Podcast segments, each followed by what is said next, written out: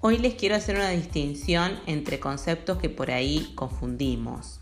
Está claro que hay una sobreexposición, incluso en el discurso que más nos tenemos a la mano, que es el discurso de la comunicación y más que la comunicación desde la publicidad, que ronda en torno a un tú puedes, tú puedes cambiar, es un verbo de poder, es un verbo de empoderamiento, es un verbo donde lleva, se lleva la acción inmediata y hay alguien, un vocero, así sea un escritor, una publicidad o una pista de aterrizaje de marca que nos convoca con este imperativo del tú puedes.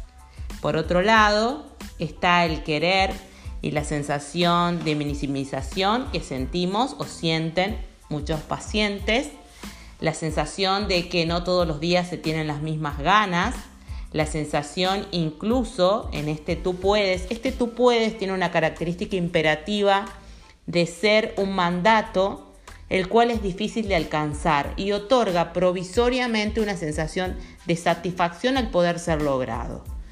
Este tú puedes es muy interesante en lo que es eh, un trabajo cognitivo comportamental en cuanto a las ventas, la publicidad y el sistema capitalista hace un énfasis porque realmente a través de esta estrategia se, aumentan las ventas, se logra una fidelización del cliente, el cliente se convierte en un recomendador porque cuenta su testimonio a otros y de esta manera se retroalimenta un flujo que es precisamente el del capital.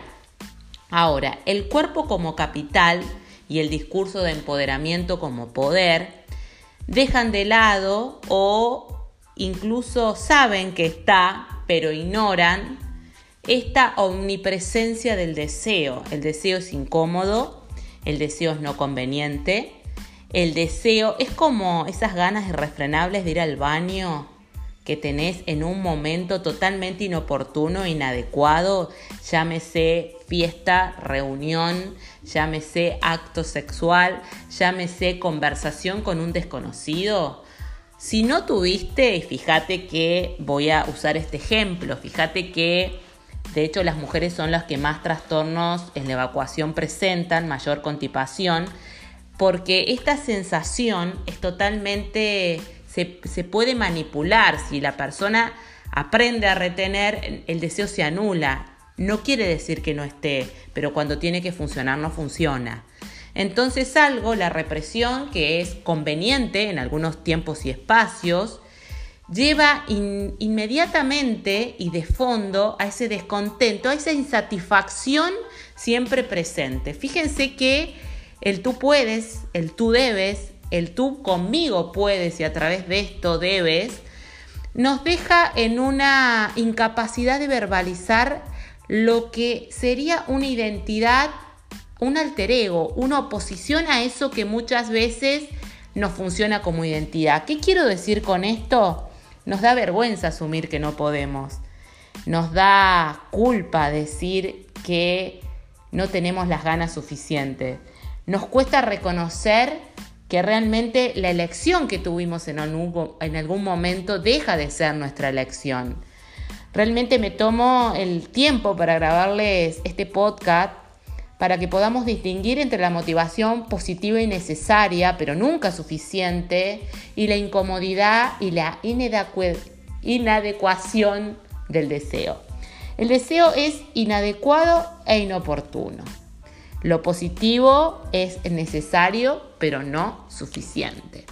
Entonces, cuando queramos elaborar una estrategia vital, nos vamos a encontrar con lo que sucede en esta pandemia, una exacerbación de todas las ofertas y todos los posibles en una carta digital con un exceso de información abrumadora, donde todos los productos se parecen. Y todos los productos al parecerse nos llevan a ser consumidores que nos parecemos entre sí. Lo que te ofrezco es singularidad, lo que te ofrezco es un proceso. Lo que te ofrezco es transitar lo inadecuado del deseo. Lo que te ofrezco es habitar un cuerpo que no va a ser como el del otro, pero seguramente va a ser el tuyo, el realmente tuyo, el que tiene que ver no con la voluntad, sino con este permanente desconocido. Viste que decimos cuando tenemos una diferencia con alguien, incluso con una pareja, solemos decir nunca lo conocí. Pero vos te conoces o te desconoces. Hay muchas oportunidades donde la máscara se cae y pocas personas conocen o nos conocen como nosotros creemos ser. Incluso muchas veces, y esto también es incómodo, hay personas que nos colocan ante nosotros un espejo en el cual vemos a otro, ya sea para alegrarnos o desconsolarnos, vemos a un otro yo que no sabíamos que existía. En este descubrimiento, incluso a mí particularmente, trabajar en nutrición y estética en fitness, en esta remodelación, rearquitectura corporal que suelo llamar, y en esta nueva aproximación a las funciones de micronutrientes en el cuerpo humano y en la transformación que la aparatología estética de alta tecnología puede hacer, en este trabajo, que siempre digo, yo no trabajo con calorías, trabajo con energía, yo no trabajo con una voluntad de compra y pacientes cautivos, sino que trabajo con seres humanos empoderados, capaces de decidir, pero no desde el poder que no contempla a otros, sino desde ese poder que es siempre dual, porque siempre tiene su sombra. Y si no, basta con mirar lo que es el ciclo vital desde el nacimiento hacia esta aproximación al tiempo y el espacio que menos queda. El tiempo es espacio en movimiento, el espacio es tiempo detenido. Para más de, estos, de estas reflexiones, me buscas en arroba mariceloyero, en Instagram y también en Facebook.